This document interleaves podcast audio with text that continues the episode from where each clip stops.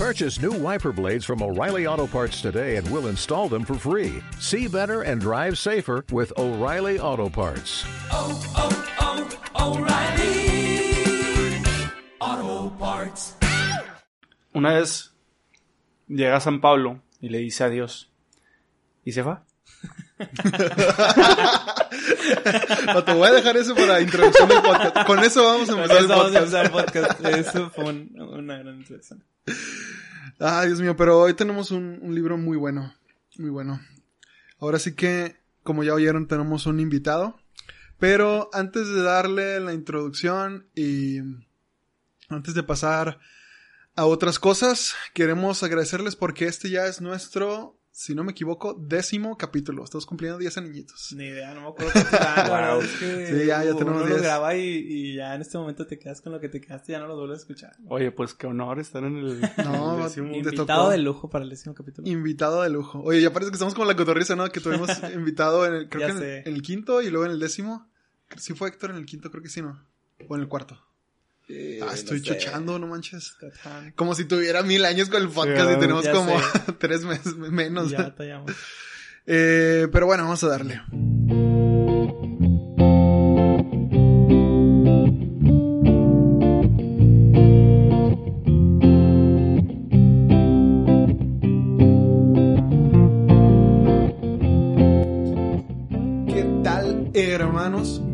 Bienvenidos a otro episodio más de Espadas de Papel. Como decíamos, este es nuestro décimo episodio. Y pues tenemos un invitadazo, un crack entre cracks.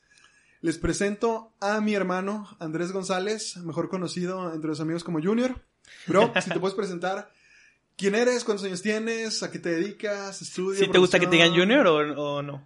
Ah, hola, soy Andrés González. Eh, es un tema. ¿eh?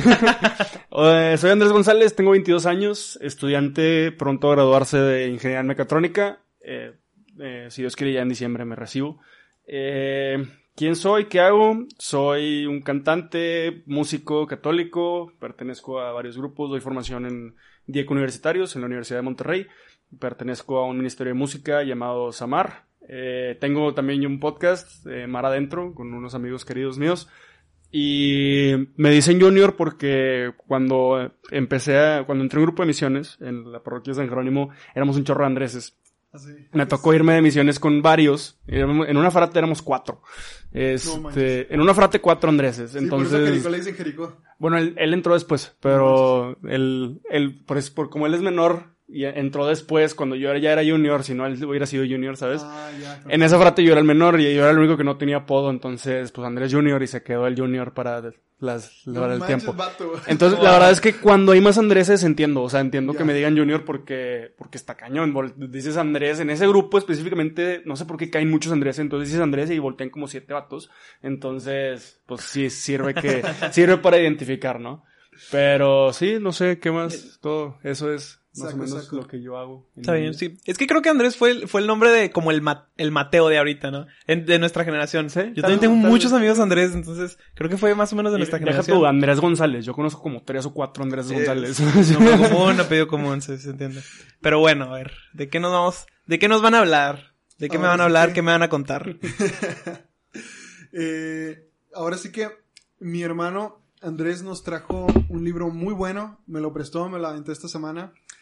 Ahora sí que, Dios mío, es el ejemplo perfecto de que la fe sin obras es algo muerto porque Jesús nos lo enseñó.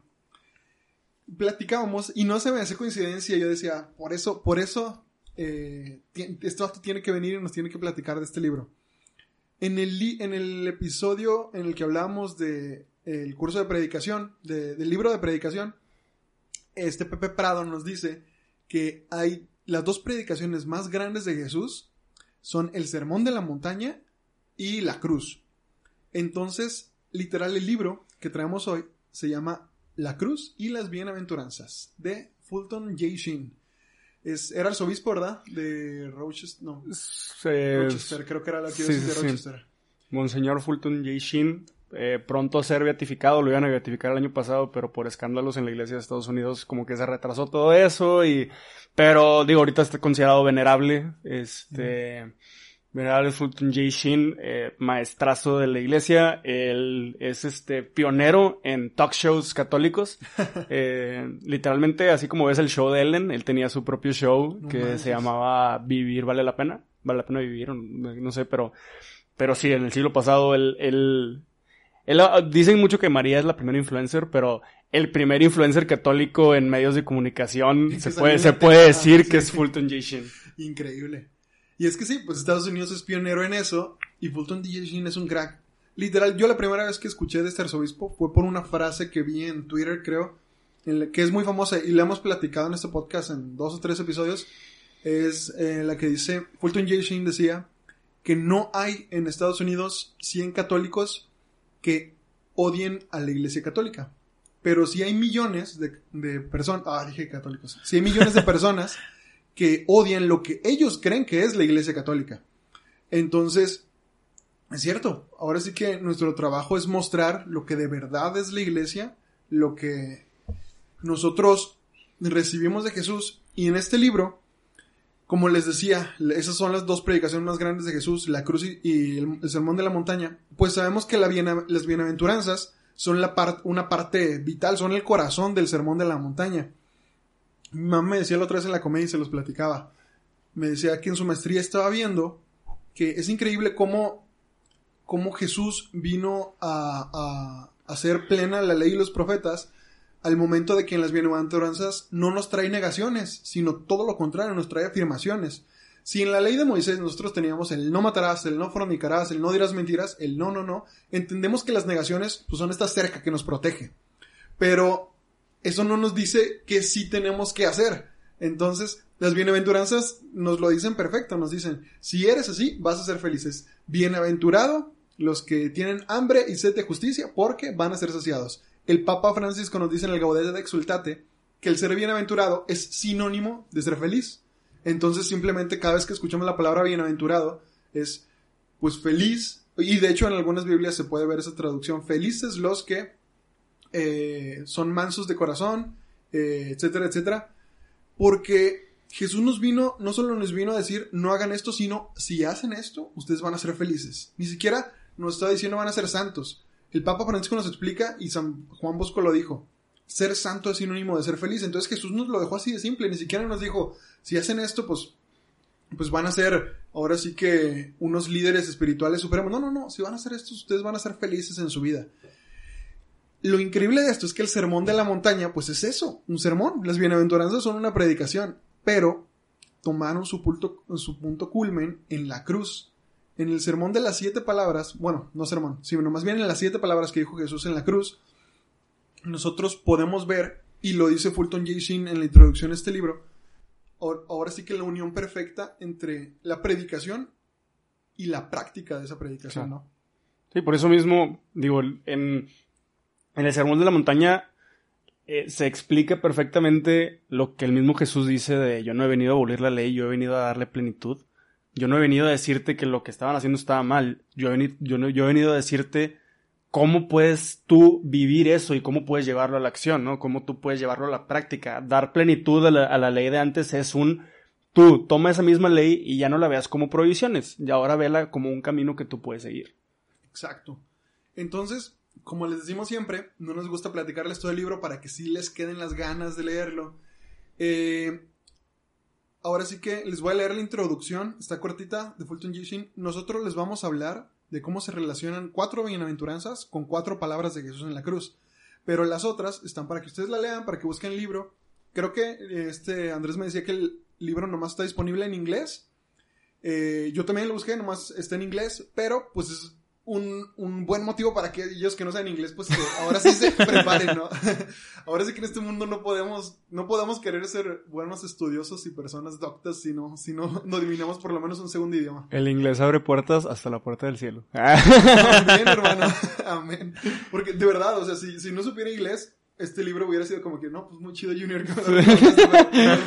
no, y la verdad digo, sirve que es un libro muy cortito, pero cada página es fuego.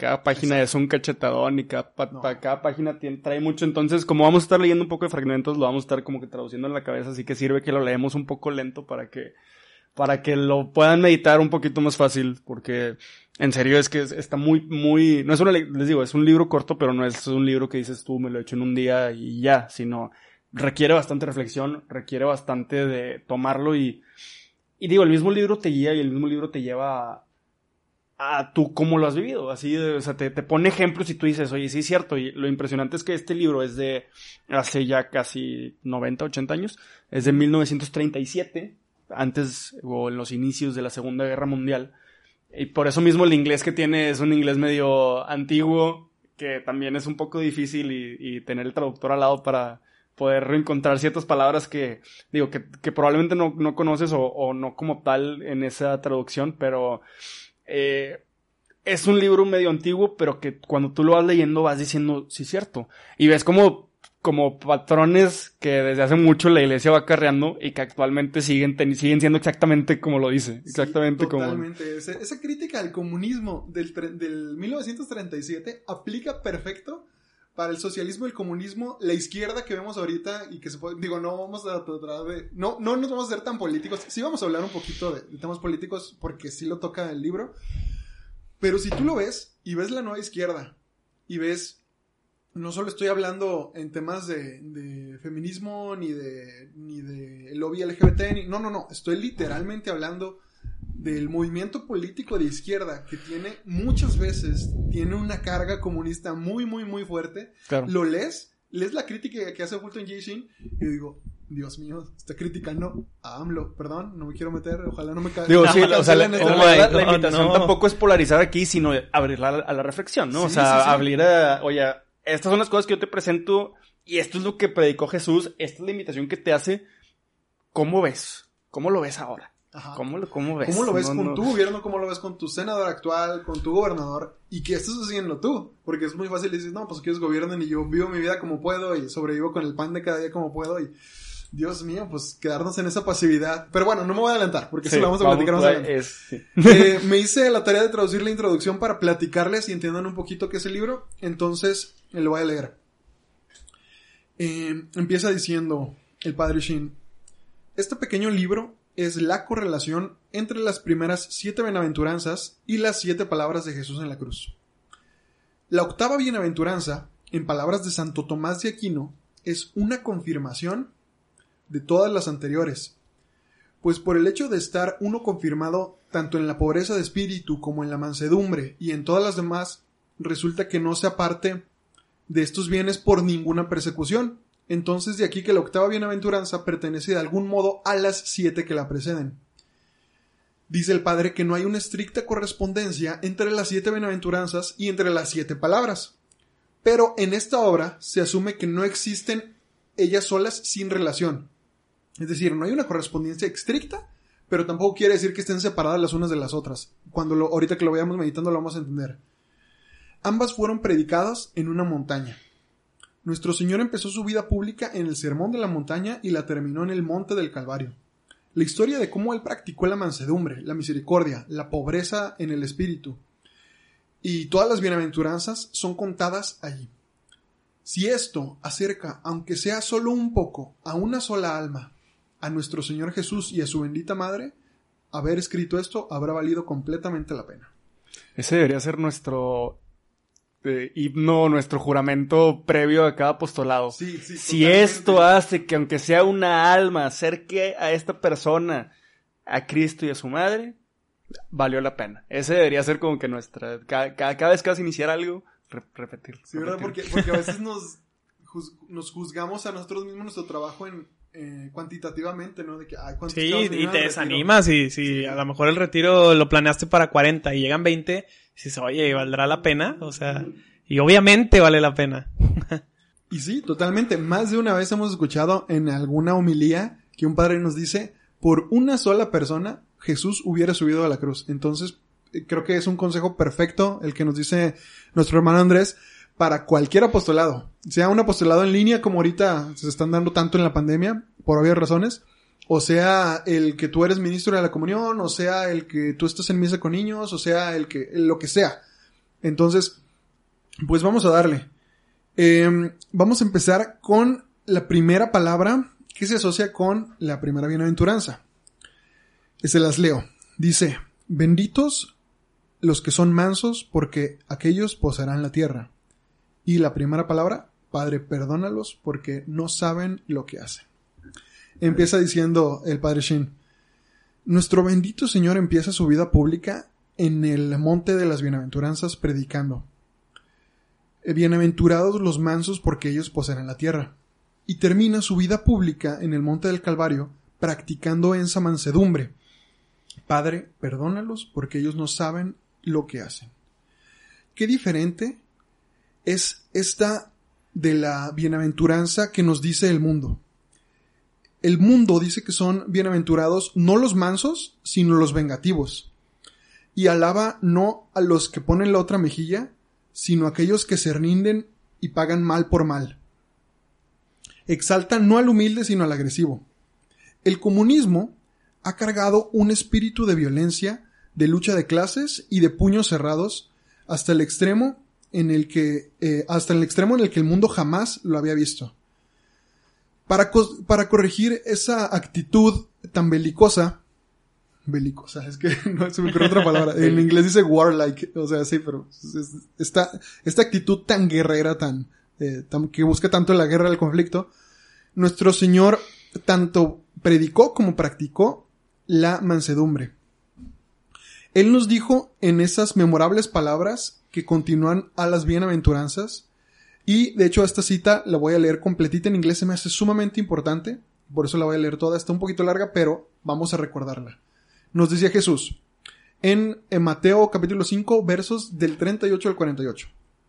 Ustedes han oído que se les dijo, ojo por ojo y diente por diente, pero yo les digo, no resistan al malvado. Antes bien, si alguien te golpea en la mejilla derecha, ofrécele también la otra. Si alguien te hace un pleito por la camisa, entrégale también el manto. Si alguien te obliga a llevarle la carga, llévasele el doble más lejos. Da al que te pida, y al que espera de ti algo prestado, no le vuelvas la espalda. Ustedes han oído que se dijo, amarás a tu prójimo y no amarás, no harás amistad con tu enemigo. Pero yo les digo, amen a sus enemigos y recen por los que les persiguen, para que así sean hijos de su Padre que está en los cielos. Porque Él hace brillar su sol sobre malos y buenos, y envía la lluvia sobre justos y pecadores. Si ustedes aman solamente a aquellos que les aman, ¿qué mérito tienen? También los cobradores de impuestos lo hacen. Y si ustedes saludan solo a sus amigos, ¿qué tiene de especial? También los paganos se comportan así. Por su parte, sean ustedes perfectos, como el Padre Celestial es perfecto. Y Jesús no solo practicó, eh, perdón, predicó esa mansedumbre, sino la practicó. Cuando sus propias eh, ci- conciudadanos agarraron piedras para arrojarle, él no levantó ni una sola piedra eh, contra ellos. Cuando sus conciudadanos lo llevaron a ese, a esa colina para despeñarlo, él simplemente pasó en medio de ellos saliendo ileso y al mismo tiempo sin lastimarlos a ellos tampoco. Cuando el soldado le dio una cachetada, eh, el Salvador le dijo de manera muy mansa, si yo he hablado mal, dime en que hable mal, pero si he hablado bien, ¿por qué me pegas? Entonces, yo creo que, que Jesús nos... Este, yo le decía a Junior ahorita que, que íbamos empezando, fuera de micros, esta personalmente a mí es, es, la, es, es la que más me pegó. Yo soy una persona que, que me, me llevo mucho por mis impulsos, por mis emociones. Soy muy iracundo, me- me- yo me enojo muy fácil. Yo soy esa persona, no han visto el meme, de que eh, sale en un cuadrito y sale, yo soy la persona más amable del mundo y yo quiero que haya paz en todos y soy muy... Y, y siempre trato de que haya buen trato entre todos nosotros y luego sale en el cuadrito de abajo, cuando alguien camina muy lento enfrente de mí, te voy a matar y voy a descuartizar a tus hijos. Yo soy así. Cosas súper chiquitas me hacen enojar un chorro.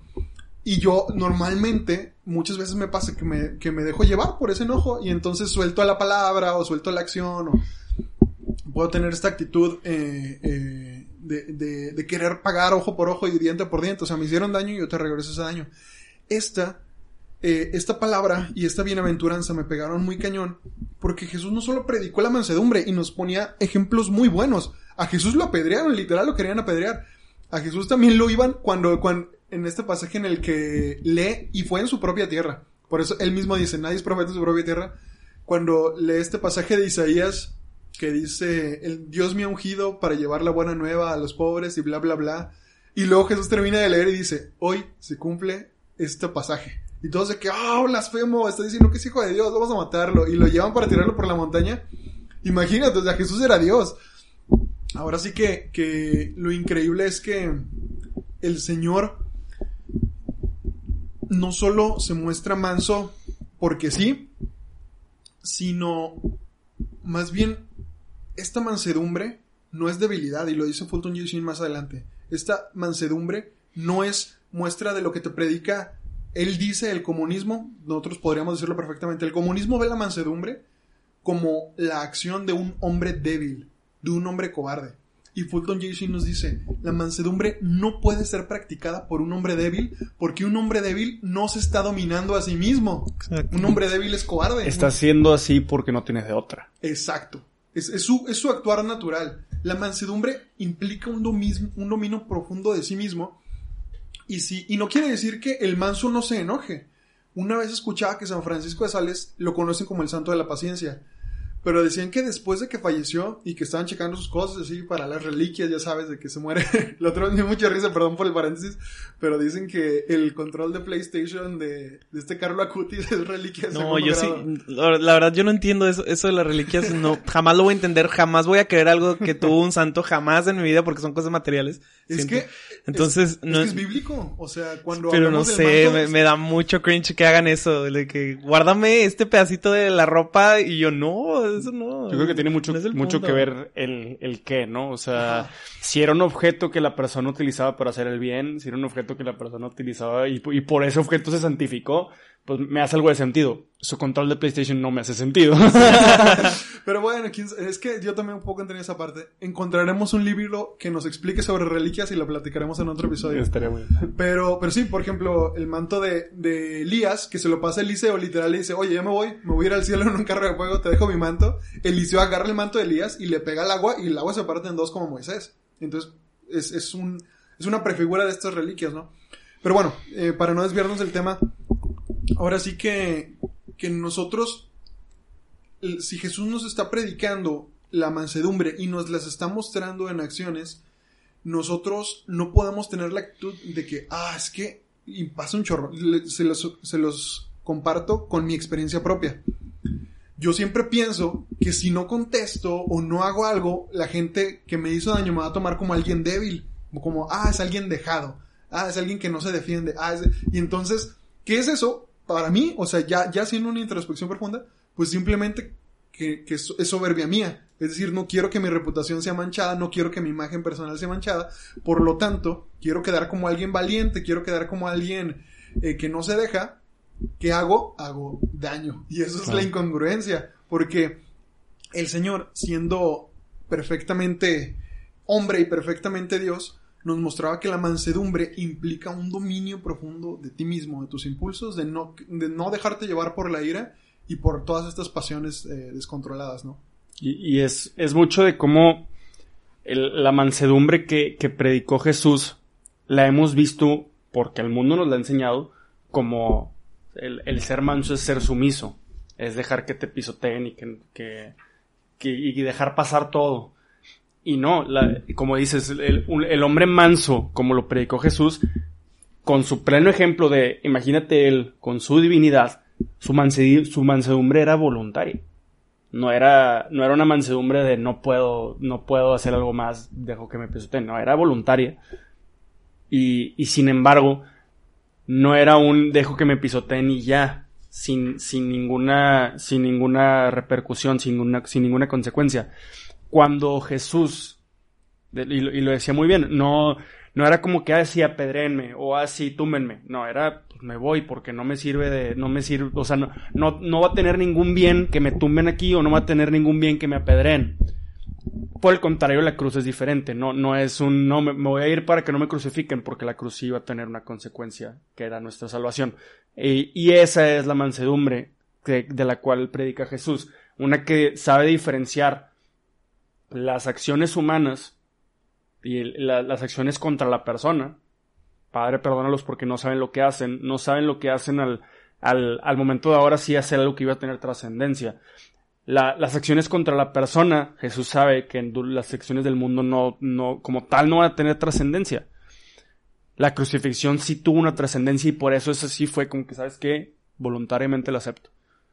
Y, y esa es la mansedumbre, la, la que, la que sabe diferenciar entre lo que en este mundo pasa y en este mundo se queda, que es el dolor de aquí, que es las heridas que me puedan infligir aquí, que es las cosas que me puedan decir a mí como persona. Y ahorita lo mencionabas muy bien con esto de, oye, es que a veces puedo, puedo llegar a sentir que me van a ver como un, como un menso, o como que no sé, o como que no me sé defender. Esa es tu percepción mundana. Y Jesús dice, es que diferencia. Eso no va a tener trascendencia. La, la manera en la que te ven no va a tener trascendencia fuera de este mundo. La mansedumbre que predica Jesús es un, pon atención a lo que ahora sí va a tener trascendencia hacia después, que es el, pues, saber diferenciar entre lo humano y lo divino. Voluntariamente, no, no, no un pisoteame y no pasa nada, sino un pisoteame porque sé que esto en realidad no, no va, no va a llegar más lejos que aquí. E, Es que en el hecho de que Jesús nos esté diciendo eh, de poner la otra mejilla sobre la mansedumbre, Él nos habla y nos lo pone en un ejemplo bien padre. Literal, eh, es un ejemplo de vida muy cañón el que nos da al momento que lo cachetean en la pasión y que Él les dice, si he hablado mal, dime que he hablado mal y si no, ¿por qué me pegas? O sea, literalmente Jesús le estaba diciendo, a ver, tú no tienes por qué golpearme. Y yo siento que es lo que dice al, al momento de poner la otra mejilla, es lo que dice, muéstrale a tu hermano que está haciendo mal, pero pues no es, no es responder con violencia, es, oye, eh, te estoy dando opciones, si hablo mal, dime que hablé mal y, y lo, lo hablamos, pero ¿por qué me pegas? Y Jesús se expone a que le den otra cachetada, eso habla de que, oye, no me importa que me cachetes, pero lo podemos hablar, o sea, Exacto. Jesús muestra valentía, porque se, se expuso a que le dijeran, no me contestes y le pegara otra cachetada, pero, pero habla de la valentía de Jesús, donde él no tiene miedo de que le peguen, simplemente está haciendo lo correcto, está, está, está predicando con acción lo que dijo previamente en palabras. Y ese es precisamente el, ej- el ejemplo preciso para diferenciar la mansedumbre y, la- y el ser manso y el ser sumiso. O sea, el, el sumiso se hubiera quedado callado. Pégame y no pasa nada. Pero el manso, te pegan y está bien, pégame. Pero, pues, ¿por qué? ¿Por qué? O sea, ponte, a- ponte a pensar el por qué. Y fíjate que un, un tema que hace tiempo un sacerdote, saludos al, al padre Daniel Villarreal, hasta allá San Antonio, nos decía que actualmente, si tú le pones atención al mundo y si, si te dejas llevar por y- e idolatras personajes del mundo, que puede que a veces te dejen algo bueno, pero, pero que ahora actualmente es, lo- los vemos como, pues literalmente como héroes. ¿Cuál es la saga más famosa cine- cinematográfica actualmente de los últimos tiempos? Los Vengadores. Todo un equipo de superhéroes basado en la venganza. Y eso si es... no podemos salvar el mundo, vamos por lo menos a vengarlo. Literal la frase de, la, de Vengadores 1. Exacto. Entonces, ¿en dónde el mundo está basando su, su, su acto heroico? En el ojo por ojo. Carajo, si pudiéramos evangelizar a Thanos todo hubiera sido diferente. Oye, lo, interesante de todo esto es que Jesús nos lo muestra perfecto porque ahorita, yo sé que tú, hermano que nos está escuchando, estás diciendo, a ver, espérate, espérate, sí, muy mansito Jesús y todo, pero ya esa vez que sacó el látigo y corrió a los mercados, eso es lo increíble. Jesús jamás, jamás se defendió a sí mismo con este enojo acalorado, nunca. Todas las veces que lo insultaron a él, que le dijeron montones de cosas porque le dijeron que era un borracho, que era un glotón, que se, que se la pasaba con prostitutas y con recaudadores de impuestos, se la pasaban cenando con publicanos. Lo insultaron montones de veces y ni una sola vez se defendió a sí mismo. La única vez que Jesús muestra enojo y un enojo santo en el Evangelio es para defender la santidad. ¿La santidad de qué en ese momento? Del templo. Del templo. El templo era sagrado. Y lo estaban usando para algo que era completamente incorrecto. Porque aunque los mercaderes estaban en el atrio, esa parte del atrio me lo explicaban la otra vez que, que veía cómo estaba dividido el templo y las diferentes partes del templo. En esa parte era donde se hacían los primeros sacrificios. Entonces, literal, estaban en, un lugar de sacrificio. No eran en las puertecitas del templo donde tú ves de que, ah, pues en mi parroquia también venden galletas y venden cosas allá afuera en el atrio del templo. No, no es lo mismo. Literal, es como si hubieran estado entre las bancas vendiendo puerquitos y gorriones. Jesús ve eso y dice, están prostituyendo la casa de mi padre, claro que esto me enoja, claro que les voy a tirar las mesas. Ahora sí que, ahora sí que no, no aplica el ser manso en este caso porque están transgrediendo la santidad de la casa de mi padre. A mí no, a mí háganme lo que quiera y díganme lo que quiera y, se los voy a demostrar en la crucifixión. Me pueden golpear, me pueden escupir, me pueden, yo jamás les voy a levantar una mano. Pero no se metan con la casa de mi padre. Y los discípulos decían, el celo, o sea, venían a Jesús y les recordaba el pasaje que decía, el celo de tu casa me devora. Ese es el celo que muchas veces nos, nos pasa a nosotros y que caemos en una falsa mansedumbre de que, ah, todo está bien. Bueno, pero ahorita vamos a hablar un Ahorita poquito vamos a de esa falsa eso. paz. Pero fíjate que también el mismo Jesús les... Si, lo, si, si hablas así muy crudamente, el mismo Jesús les dio permiso ese día de que lo crucificaran. Porque dice, tumba este templo y lo reconstruiré en tres días. Y ahí mismo lo dice, él se refería al templo de su cuerpo. Les dijo, a mí hazme lo que quieras. Y eso como quiera pasa. Y yo lo voy a vencer. Y, eh, eh, pero, pero a lo divino no me lo toques. Mi cuerpo, hazle lo que quieras. Lo divino no me lo toques. Esa es la mansedumbre que predicaba Jesús. Amén. Vamos a pasar a la segunda palabra. Hermanos, si me haces el honor de leérnosla, parafrasearnosla, Claro sí. explicárnosla un poquito. Dice la segunda palabra. Bienaventurados los misericordiosos, porque obtendrán misericordia. Y la segunda bienaventuranza, perdón. Y la segunda palabra es, este día tú estarás conmigo en el paraíso. Al principio de su vida pública, en el monte de las bienaventuranzas, nuestro Señor predicó, Bienaventurados los misericordiosos, porque obtendrán misericordia. Al final de su vida pública, en el monte del Calvario, practicó esta bienaventuranza, mientras le decía al ladrón, este día tú estarás conmigo en el paraíso. La bienaventuranza del mundo es muy diferente. Corre así. Bienaventurado aquel hombre que piensa primero en sí mismo. La vida en el mundo, la vida para el mundo es un problema para la existencia en donde la victoria le pertenece solamente a los egotistas. No egoístas, egotistas Egotistas. que ahorita vamos a explicar a qué nos referimos con egotistas. La liberalidad, la generosidad y la gracia son raras. ¿Qué tan seguro, qué tan seguido la, el mundo insiste en los derechos y qué tan raramente enfatiza en los deberes? ¿Qué tan seguido usa la palabra posesiva mío y qué tan raramente utiliza el, el generoso nuestro o tuyo o vuestro. Qué tan lleno está de cortes de justicia, pero qué tantas pocas cortes de misericordia existen. Nuestro Señor vino a corregir esa justicia exagerada que no conocía a la misericordia.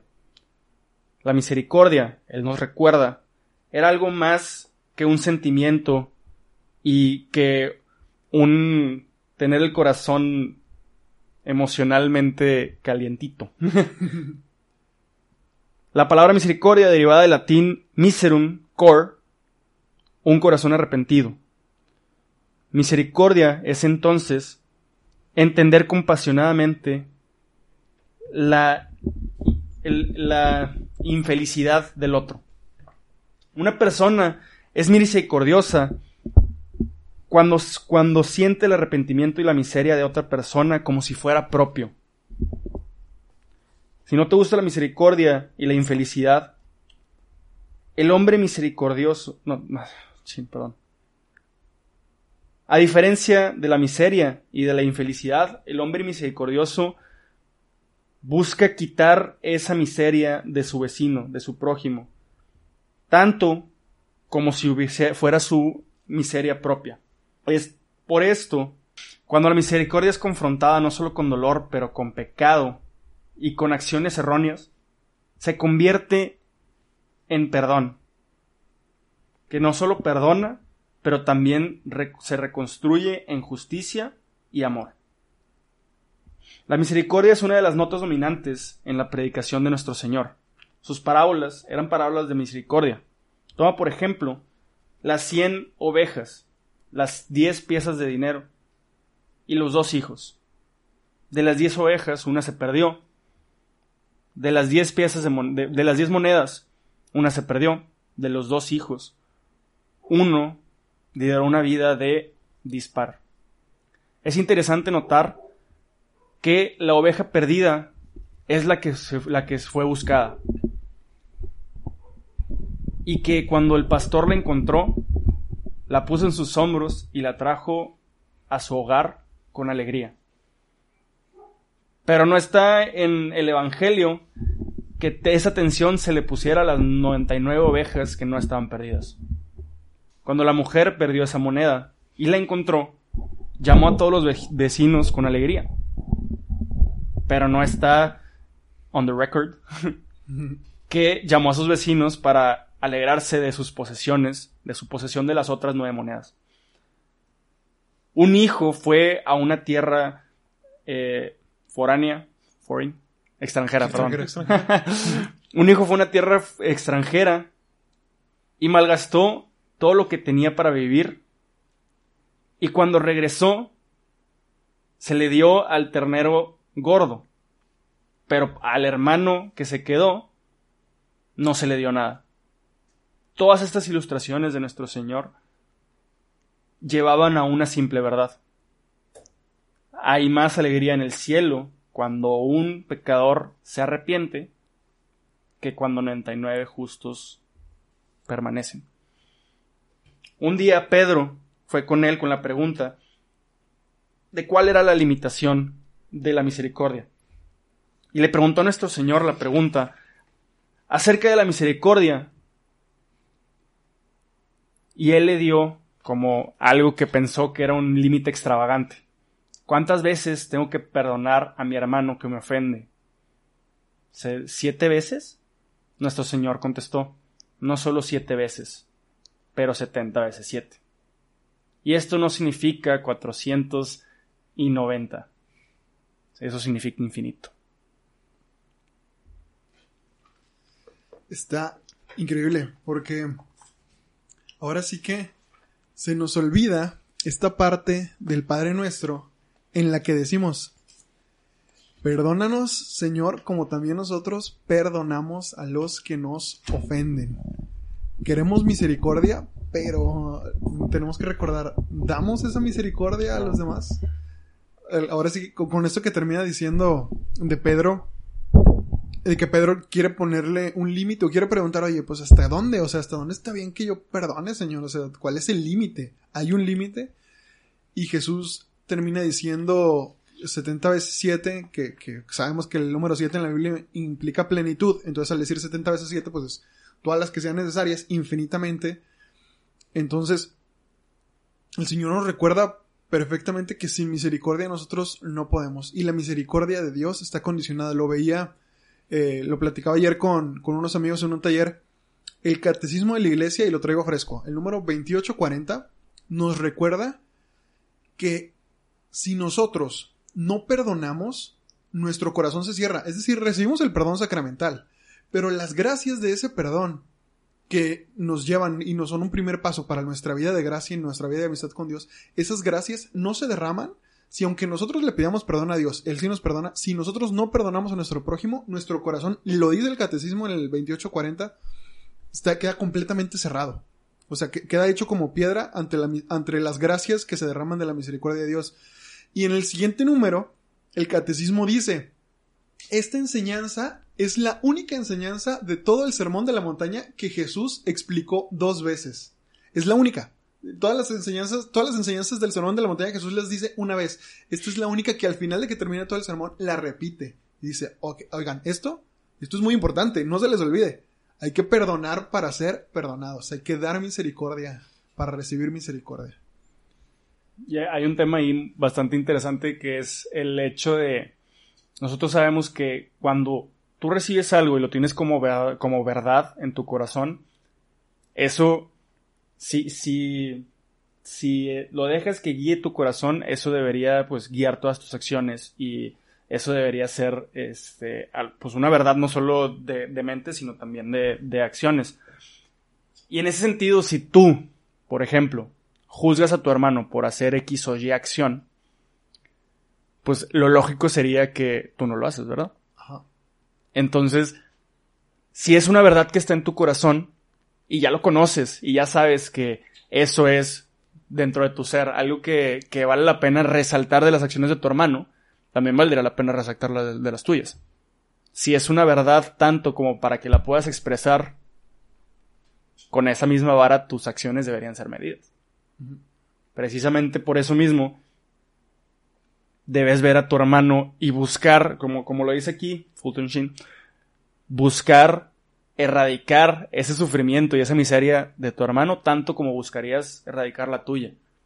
Y por lo mismo es buscar, lo podemos traducir al, al- otro extremo, buscar corregir sus errores tanto como te gustaría corregir los tuyos. Si tú no corriges los tuyos, ¿por qué buscas corregir los de los demás?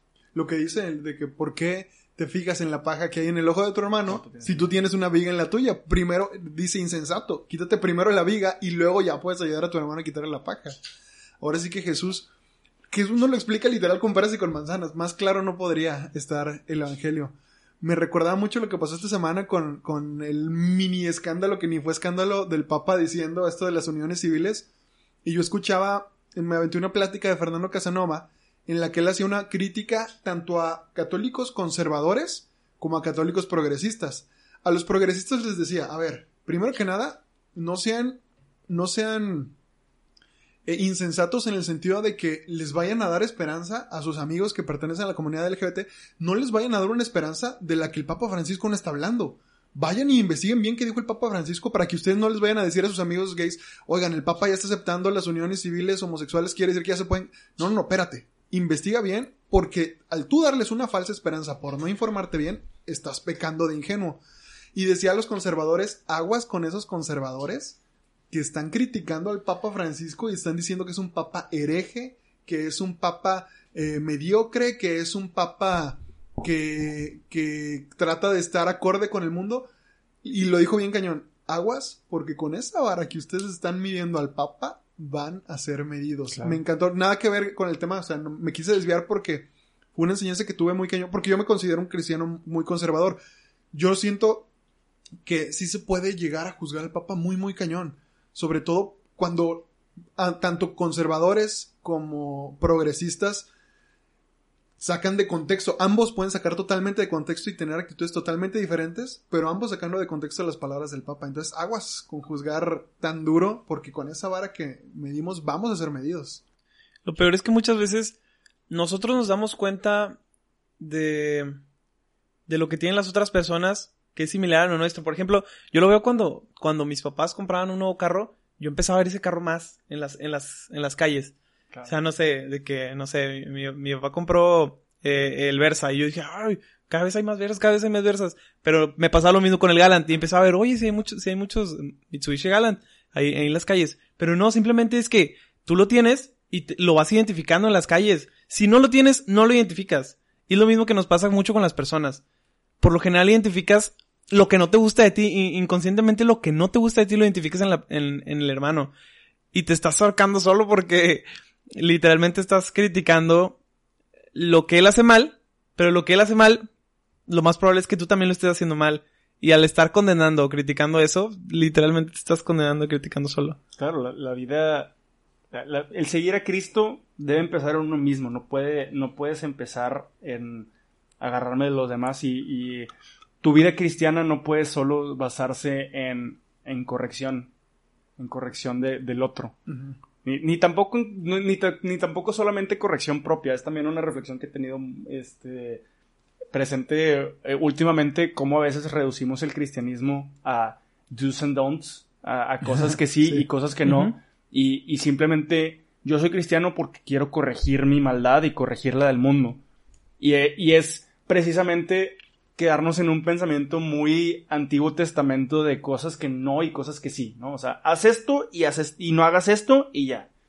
Y actualmente mucha gente como que basa su, su cristiandad en, pues es que yo soy totalmente pro vida y, y ya. El ser pro vida ya me hace el mejor católico de todos, porque yo soy pro vida y la vida antes de todo. Oye, todo lo demás, ¿cómo lo traes? Todo lo demás, ¿cómo lo traes? Oye, es que yo voy a misa todos los días y rezo el rosario todos los días. Y el dar el de comer al hambriento y el dar de beber al sediento El nos, resto. nos, nos te olvida. Es que me he fijado que, que nos, nos educan muchas veces en un, en una cultura de, de miedo. En vez de educarnos en un catolicismo de amor, nos educan en un catolicismo de miedo. Miedo a condenarte, miedo a no dar el kilo al momento de estar allá con San Pedro. Eh, entonces, tenemos miedo a condenarnos en vez de tener el amor hacia mi, mi hermano, que el, el fruto, bueno, el fruto es muy diferente, pero al final, la finalidad es la misma, no hacerle daño a tu hermano, pero ¿por qué no se lo haces? ¿Por miedo o por amor? Por miedo a condenarte tú, que es, que es totalmente egoísta, o por amor para que él no sufra, que es, es, finalmente está haciendo lo mismo, pero la, la intención es lo que realmente Dios. Y ahí, y ahí está la, la diferencia entre corregir a tu hermano por, por querer cambiar tu entorno a que sea más bonito para ti, a corregir a tu hermano porque estás buscando su plenitud. Claro. Que eso es precisamente la, la, lo más grande que nos enseñan las palabras de ese ladrón. Ese ladrón robó el cielo porque buscaba la plenitud, sabiendo lo que le correspondía y sabiendo que a su hermano, que en este caso era Jesús, no le correspondía tal castigo. Esa es la diferencia. El no solo el co- te corrijo, te corrijo, te corrijo, estás mal, estás mal, estás mal, estás mal, te estás mal, sino tú eres digno de de algo que va más allá de esto y no me voy a basar en tus errores y no me voy a basar en lo que estás haciendo mal, sino eres digno de recibir ese perdón. ¿Sí? No, no busco corregirte porque quiero satisfacer mi necesidad de que todo mi alrededor esté bien y ya como que tacho mi apostolado a, pues ya corregí a mis hermanos y ya yo hice lo correcto. Eso no es buscar la plenitud de tu hermano. Buscar la plenitud de tu hermano es reconocer que él también merece ese cielo que tú estás buscando. Claro. También me, me pongo a pensar en el, en el buen ladrón, lo que estaba sufriendo, o sea, lo que le estaba costando la cruz. Y decía, es que me lo gané, o sea, me lo busqué. Yo Sí. me lo busqué. Yo sabía que este podía ser una posibilidad y me lo busqué y lo encontré. O sea, estoy sufriendo esto. ¿Y él? ¿Él qué hizo? O sea, está sufriendo lo mismo que yo y él qué hizo. Y ahí fue donde siento que nació una misericordia enorme de parte del ladrón que conmovió totalmente a Jesús, porque él decía, es que yo me lo gané, yo sabía que podía hacer esto, pero él, él por qué, él no ha hecho nada, él, eh, él bájenlo, él, él no tiene nada, nada que, él no le debe a nadie. Entonces yo siento que, que Jesús vio esa misericordia y la vio tan sincera, o sea, el ladrón hizo un- una, una introspección donde él sí, él sí se lo merecía, y decía, pero Jesús, él ha sido muy bueno, o sea, ¿por qué él está sufriendo lo mismo que yo, lo que tanto me está costando, la vergüenza que me está costando? ¿Por qué? Y eso es querer erradicar el dolor inmerecido de tu hermano. Y eso es precisamente la, la plenitud de esta, de esta bienaventuranza. No solo, no solo el, el no me meto contigo, estás bien, yo estoy bien, sino quiero erradicar todo tu dolor y toda tu miseria. Y esa que no te mereces, no la deberías tener. ¿Qué, qué está pasando? Y tú, persona que, que te estás burlando, de- hablando del, del otro ladrón, no quiero decir el mal ladrón porque, quién sabe si era este, el enojo del momento de- pues, de- después de todo este día, porque no fue un buen día para él tampoco, ¿verdad? este, el darte cuenta de que, oye, no le hables así, él, él no, los- no se lo merece, no se merece esto que está pasando, ¿por qué le hablas así? ¿Por qué? Porque quiero, quiero que tú reconozcas que estás mal y quiero que reconozcas que él no, y que no se merecía esto. Y va, va más allá de lo que muchas veces nos, nos dicen de, de, de- pues sí, de lo, de lo- la, interpreta- la interpretación rápida, por así decirlo, de cómo vemos esta palabra, de cómo vamos, ay, pues sí, este, pues se dio cuenta y ya con eso, pues no, no se dio cuenta porque no, es, no es un pensamiento tan fácil al, al llegar a, a decir, oye, esta persona no merece lo que está pasando. No es, no es de un momento a otro decir, ah, sabes que sí es cierto. O sea, eso conlleva el, y aquí digo, se ve mucho como el, el hecho de que, como tú lo decías, dos personas sufriendo por lo mismo, pero la diferencia entre el sufrimiento que tú te buscaste y el sufrimiento que pues lo, lo tomas y el sufrimiento que una persona tiene porque le fue impuesto in- indebidamente, como a veces como que te- te- es, es más fácil simpatizar cuando alguien más sufre lo mismo que tú. Exacto. Claro. Totalmente. No, Pues no les pasaba cuando les iba mal en una materia de que, oh, por alguna razón, si a tu compa le iba mal también, decías, bueno, no sé por qué, pero me siento acompañado. O cuando no entregas una tarea y tu compa decía, ah, yo tampoco la traje, se me olvidó. No sé, para mí me pasaba de que, ah, bueno, por lo menos me siento, no me siento solo en esta, en este Y por otro, pequeño dolor. por otro lado, muchas veces, si a ti te iba mal, decías, bueno, pues no, no le estudié tanto. Me falta estudiar. Pero si, y, y si tu compañero que sí viste que, que estuvo estudiando Sí, y sí que sí, siempre va bien, no le va mal, ahí es cuando ya llama la atención de, oye, pero pues probablemente Pobrecillo, sí le echó ganas. Ajá, y hasta probablemente te hace pensar, oye, ¿qué onda con el maestro? Pues tal vez hubo algo aquí medio raro porque él sí se merecía. Y es lo mismo aquí, o sea, él se da cuenta de que, oye, y, o sea, y es, si te das cuenta, es hasta una crítica del gobierno actual de ese tiempo, de, oye, lo condenaron por algo que no se merecía, ¿qué está pasando? Sí, o sea. ¿Dónde está la justicia? O sea, la crucifixión no solo es la pena de muerte más cañona que hay, sino que él que hizo, ah, predicó, pero predicó qué, si yo lo escuché alguna vez, pues todos lo conocemos, Jesús era, era muy conocido en, en toda la zona. Yo como ladrón alguna vez lo escuché y él solo hablaba de amor y de amor al enemigo y de que eh, a los que les persigan oren por ellos y, y nomás por predicar eso, le escaló tanto en su orgullo somos sacerdotes que lo tuvieron que colgar un madero. Porque escuché ahí, escuché en las celdas que Pilato no lo quería crucificar, que Pilato hizo todo lo posible por liberarlo. Tanto es su odio. O sea, yo creo, yo creo que la crítica al buen ladrón, que se veía simplemente en el decirle al, al otro ladrón, no seas necio, o sea, nosotros sí merecemos esto, él no, y, y, y como pro- proclamar eso como una verdad, era ahora sí que, que él demostrando misericordia con Jesús, ganándose, robándose el cielo, lo hizo junto al Genshin al final del capítulo. Eso es el buen ladrón. El buen ladrón es el que se roba el cielo, con la misericordia que da a los demás.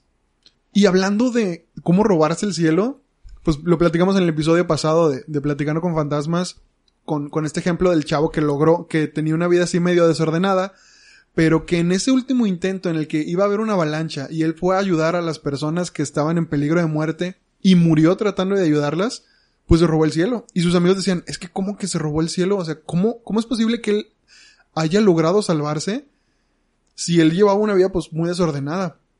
Me acuerdo mucho eh, que cuando salió la película de Spider-Man 3, de la de Sam Raimi, ¿se acuerdan que este Peter, en, ya en esa película Peter y Harry pues tienen su máxima pelea, o sea, terminan mal, mal, al punto de que la, o sea, que cuando se pelean a golpes, termina en, en Peter malote así, Peter Spider-Man negro lanzándole una granada a Harry que le explota en la cara. Regresándosela.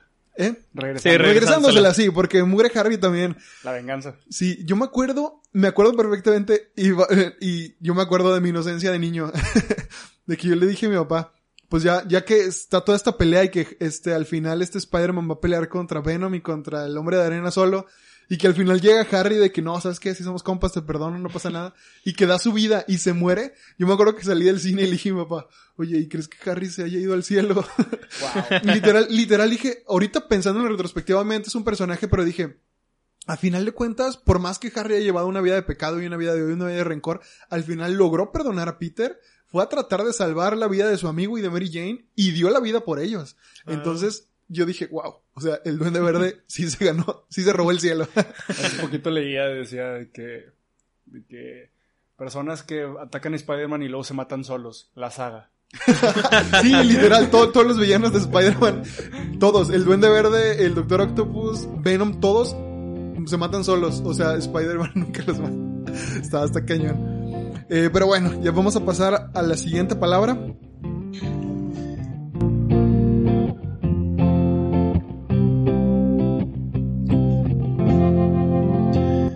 Hasta aquí llega el episodio de hoy, amigos. Muchas gracias por escucharnos.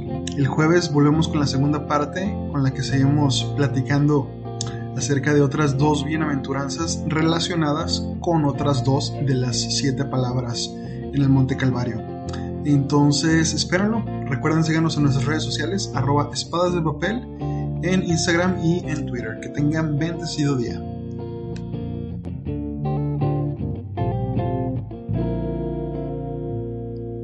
Espadas de papel, the podcast.